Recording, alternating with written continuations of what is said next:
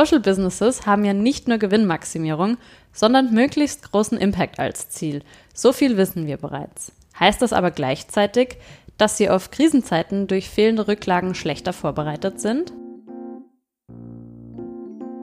Inside Impact. Der Podcast mit Wirkung. Hallo und willkommen zurück zu Inside Impact, dem Podcast des Social Entrepreneurship Centers der Wirtschaftsuniversität Wien. Hier sind Martin und Susan. Weiter geht's mit unserem Themenschwerpunkt Organizational Resilience.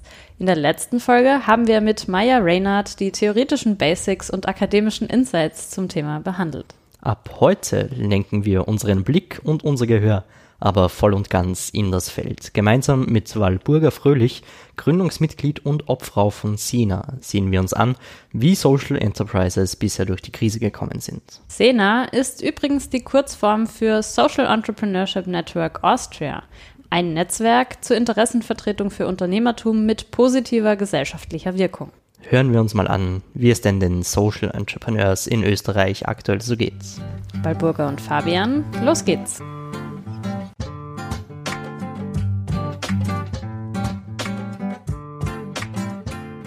Herzlich willkommen zu Inside Impact, Walburga Fröhlich. Ich darf dich bitten, dich ganz kurz vorzustellen. Ja, hallo auch von meiner Seite.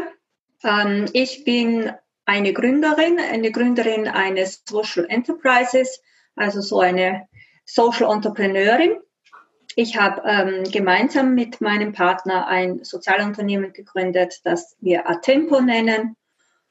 Und das war vor 20 Jahren. Das heißt, ich bin ein bisschen eine untypische Social Entrepreneurin, weil ich eigentlich schon eine alte bin. Aber vielleicht passt das ja für das heutige Thema, wenn es so um das Thema Überleben auch ein bisschen geht. Vielen Dank.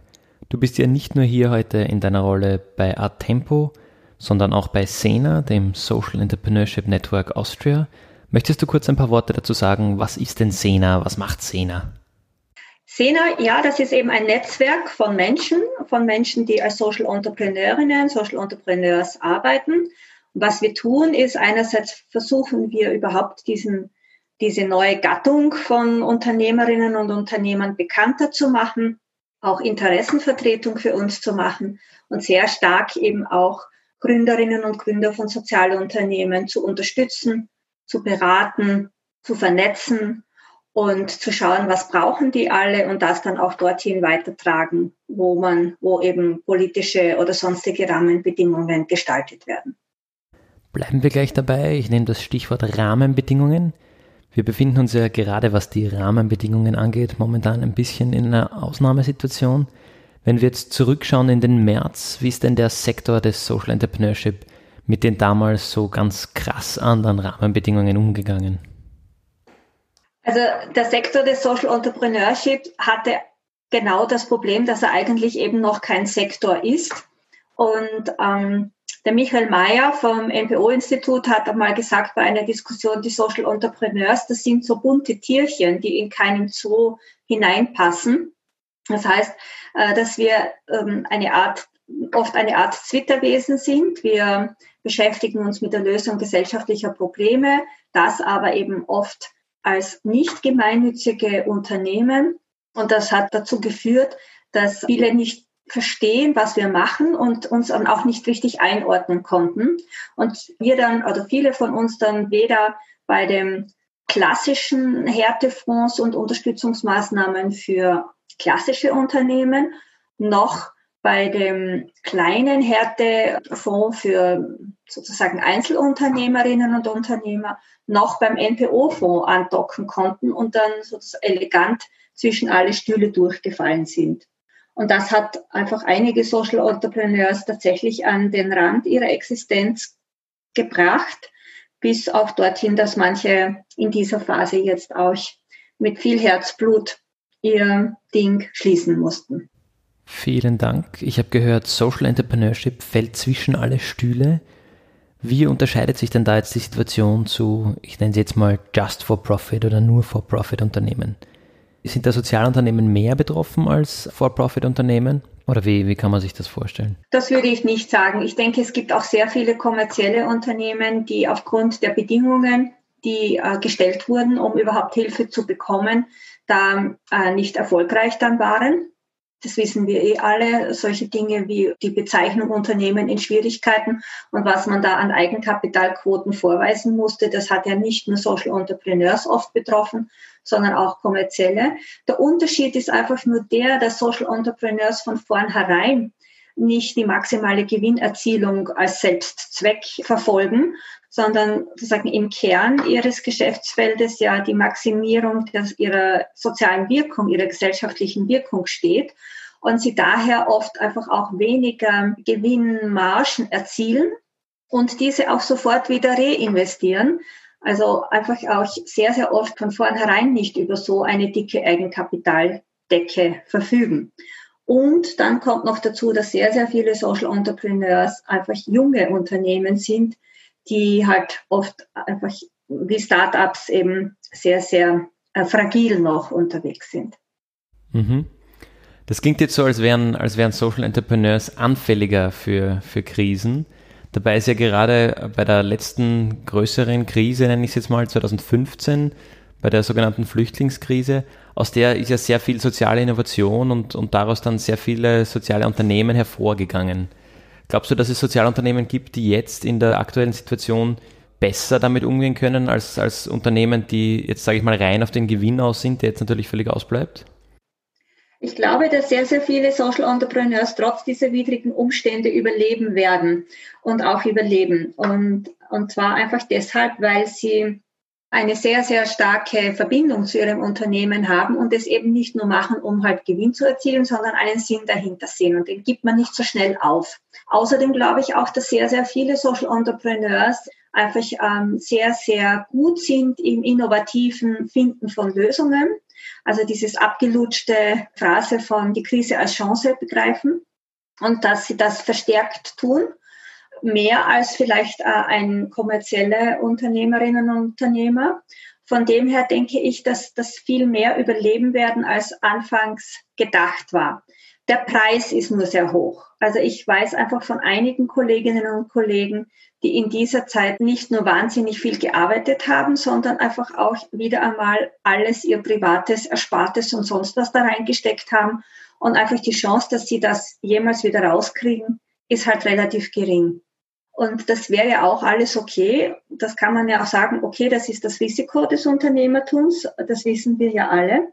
Was aber, denke ich, für Sozialunternehmerinnen und Unternehmer ganz, ganz wichtig ist, dass sie tatsächlich wahrgenommen werden, dass ihr Innovationspotenzial wahrgenommen wird und dass ihr Potenzial für die Wege, die wir brauchen, um aus dieser Krise herauszukommen, auch tatsächlich genutzt wird. Ich würde eben daher auch dafür plädieren, dass man gar nicht so sehr zurückschaut oder so in dieses Überleben in der Krise geht, sondern das Spannende ist eigentlich die Fragestellung, wie können wir es schaffen, dass die Social Entrepreneurs mit ihren Lösungsideen und ihren Lösungspotenzialen jetzt auch wirklich Platz finden in all diesen Wiederaufbauprogrammen und Ideen und da einfach dann auch sich echt gut entfalten können. Mhm. Fallen dir Beispiele ein von Sozialunternehmen, die das schon tun? die da mit, mit positivem Beispiel voranschreiten? Im Sinne von Innovation fällt mir natürlich vieles ein äh, von Unternehmen, die da jetzt einfach Neues tun. Jetzt, weil sie halt sehr bekannt ist, nenne ich halt die Vollpension, die eben eigentlich ein voll analoges Geschäftsmodell haben, eben Kuchen backen und die eben in dieser Phase umgestellt haben, beziehungsweise ein zusätzliches Geschäftsfeld aufgebaut haben und sich überlegt haben, wie können sie denn in so einer Phase ihre älteren Mitarbeiterinnen und Mitarbeiter, die klassischen Omas, auch virtuell und digital ähm, in die Fortbildung bringen und sozusagen an, an, bei der Stange halten. Und da einfach innerhalb kürzester Zeit ein digitales Programm rausgestampft haben. Das ist so für mich ein Beispiel für es nicht einfach bleiben lassen, weil es gibt halt kein Geld und dann müssen halt die älteren Leute zu Hause bleiben und es gibt halt jetzt nichts. Stattdessen sich was zu überlegen und zu sagen, okay, was können wir jetzt tun, damit wir da den Zusammenhalt nicht verlieren, damit wir eben auch das Potenzial dieser Menschen nicht verlieren. Das ist so ein Beispiel. Es gibt unzählige Beispiele. Wir in unserem Unternehmen haben auch in dieser Zeit wahnsinnig starken Digitalisierungsschub erfahren. Wir hatten den ja eigentlich schon vorher, aber was wir eben jetzt in dieser Zeit als Chance nutzen konnten, ist, dass einfach alle Menschen sich mit Digitalisierung auseinandersetzen mussten und wir damit einfach auch in Sektoren vorgedrungen sind, die vorher sich gegen digitale Tools und virtuelle Kommunikation gewehrt haben und die jetzt einfach auch verstanden haben, was das bringen kann. Und so haben wir es einfach auch, wie viele andere Social Entrepreneurs jetzt auch schaffen können, dass die Digitalisierung auch für die Lösung sozialer Probleme viel stärker herangezogen wird, ob das Plattformen sind, wo man sich jetzt vernetzt, ob das Informationskanäle sind. Ganz, ganz viel und Buntes gibt's da, was einfach auch uns hilft, dass wir in Zukunft nicht mehr nur so kleinräumig unterwegs sind, sondern unsere Lösungen auch viel besser skalieren können, als das vorher der Fall war. Und das ist eben die Chance in dieser Covid-Krise aus meiner Sicht. Glaubst du, können wir aus der Covid-Krise auch was lernen, wie wir zukünftige Krisen, die womöglich ähnlich plötzlich und unvorhergesehen kommen, besser handeln können? Also das eine ist sicher jedenfalls, dass diese Krise uns ja gelehrt hat, mit einer Krise umzugehen. Und das jetzt unter Anführungszeichen Schöne an dieser Krise war, alle waren in dieser Krise. Also es gibt vielleicht ein paar ganz wenige Branchen, die haben sich die Hände reiben können, bei denen ging sozusagen nur rund. Aber 90 Prozent der Menschen waren in der Krise und auch viele, viele Unternehmen. Das ist sozusagen so ein kollektives, äh, jetzt geht es um Krisenbewältigen, das kann ich mich nicht erinnern, dass es das jemals vorher gab, wirklich global, kollektiv.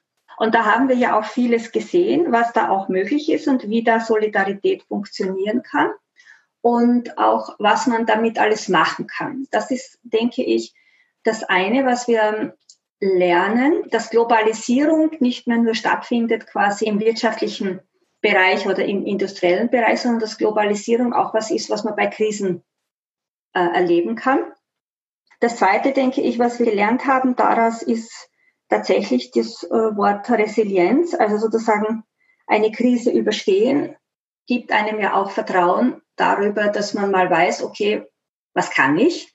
Wozu bin ich fähig, wozu ist mein Unternehmen fähig und bei einer nächsten Krise darauf auch vielleicht zurückgreifen kann, einmal ja schon so einen Weg gegangen zu sein. Auch das halte ich für ganz wichtig, weil ich denke, viele Menschen fürchten sich vor Krisen, weil sie einfach noch nie sich selbst in einer Krise erlebt haben und nicht wissen, was sie da eigentlich können. Und das ist, glaube ich, das Wichtigste, was wir gelernt haben unsere Fähigkeiten zu erkennen. Möchtest du den Social Entrepreneurs, den sozialen Unternehmen und Unternehmern und Unternehmerinnen, die uns zuhören, einen Tipp mitgeben, wie sie jetzt mit der Krise umgehen sollten und wie sie sich auf die nächste Krise einstellen und vorbereiten können? Also ich denke, als ein Tipp, wirklich auch sich und, und das, was da passiert ist, noch einmal von einer Metaebene anschauen und beobachten. Also ich habe das für sehr hilfreich immer wieder empfunden, sozusagen die ganze Situation und auch unser Verhalten auf einer Metaebene anzuschauen und zu sagen, okay, was passiert denn da jetzt? Was mache ich da jetzt eigentlich? Und ist das jetzt eigentlich das, was da in der Situation dran ist? Oder reagiere ich einfach nur? Gerade in Krisen ist man sonst sehr gefährdet, dass man einfach irgendwie reagiert und den Blick dafür verliert, wo will man eigentlich hin? Das ist so mein einer Punkt, also sich auch in der Krise immer wieder zwischendurch diese fünf Minuten oder zehn Minuten Zeit zu nehmen, von oben quasi wie ein Vogel in die Luft sich zu schwingen und von oben runter schauen, was tue ich denn da eigentlich? Und der zweite Tipp, den ich gerne geben würde, ist vernetzen. Vernetzen und vernetzen. Also wirklich mit anderen, die in einer ähnlichen Situation sind, sprechen, sich austauschen, sich von mir das auch ausweinen und ausschimpfen, aber eben spüren, ich bin da nicht allein. Das war etwas, was ich sehr stark mitgekriegt habe, auch von den Kolleginnen und Kollegen, dass das für sie so wichtig war, nicht das Gefühl zu entwickeln, ich bin unfähig oder mein Unternehmen ist halt nicht lebensfähig und ich bin da ganz allein und das passiert jetzt nur mir. Und dann da einfach wirklich zu schauen, wer ist da noch alles und sich daran auch aufzurichten, zu sehen, was ist das generelle Problem und auch zu sehen dann wieder, was sind denn eigentlich meine Stärken da drinnen. Liebe Walburga, vielen, vielen Dank für deine Zeit. Bitte gern. Danke euch. Wie zu erwarten, hat die Krise auch vor SozialunternehmerInnen keinen Halt gemacht. Dennoch kann vor allem die starke Verbindung zum eigenen Sozialunternehmen der GründerInnen zu verstärktem Kampfgeist und letztlich höherer Resilienz führen. Durch das unternehmerische Mindset schaffen es SozialunternehmerInnen oft rasch mit innovativen Lösungen auf sehr große Herausforderungen zu reagieren. Leider ist das allerdings keine Garantie für Krisensicherheit, denn oft ist das Überleben der eigenen Organisation in Krisensituationen nur mit übermäßigem persönlichen Einsatz oder vielleicht auch manchmal gar nicht möglich. Abgesehen davon bieten Krisensituationen allerdings auch Chancen zur Weiterentwicklung. Ein schönes Beispiel ist dabei die Organisation Plasticpreneur, die sich mit den Themen Plastikmüll und Kunststoffrecycling auseinandersetzt. Das klingt doch nach Stoff für die nächste Folge. Hallo, mein Name ist Raffaela Ecker von Plastikpreneur bei Doing Circular. Wir sind ein Social and Environmental Startup aus Österreich. Und heute sprechen wir über, was ein Face Shield mit Kunststoffmüll und Resilienz in der Corona-Krise zu tun hat. Wir freuen uns darauf. Bis dahin, schaut doch mal bei Inside Impact unterstrich auf Instagram vorbei oder erzählt uns von euren Krisenerfahrungen per E-Mail an insideimpact.wu.ac.at. Wir hören uns beim nächsten Mal bei Inside Impact, dem Podcast des Social Entrepreneurship Centers der Wirtschaftsuniversität Wien. Bis bald.